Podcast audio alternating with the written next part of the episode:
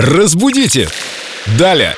Виктория Полякова, знаток русского языка, культуролог, с нами в студии.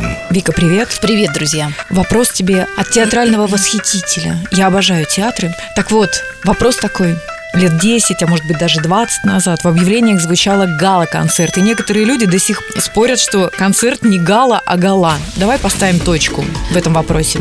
Я думаю, что стоит просто обратиться к этимологии слова, а она у нас французского происхождения.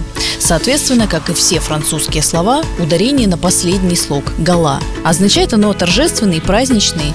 И э, действительно, раньше говорили, да и сейчас я периодически слышу, даже в средствах массовой информации, гала-концерт. Наверное, стоит отметить, что для нашего произношения гала было как-то более понятно, более знакомо. Ну, вспомним жену Сальвадора Дали, восхитительную Галу Дали. Но в этом контексте гала только так и никак иначе. И, кстати, надо еще отметить, что раньше гала в шумерской мифологии это злобные демоны подземного мира, так назывались. Так что не нужно вот объединять два этих термина, запомнили, гала. Смотрите, как весело у них там было в этой стране Шумерии. Ну а мы... Резюмируем. Если концерт, то гала.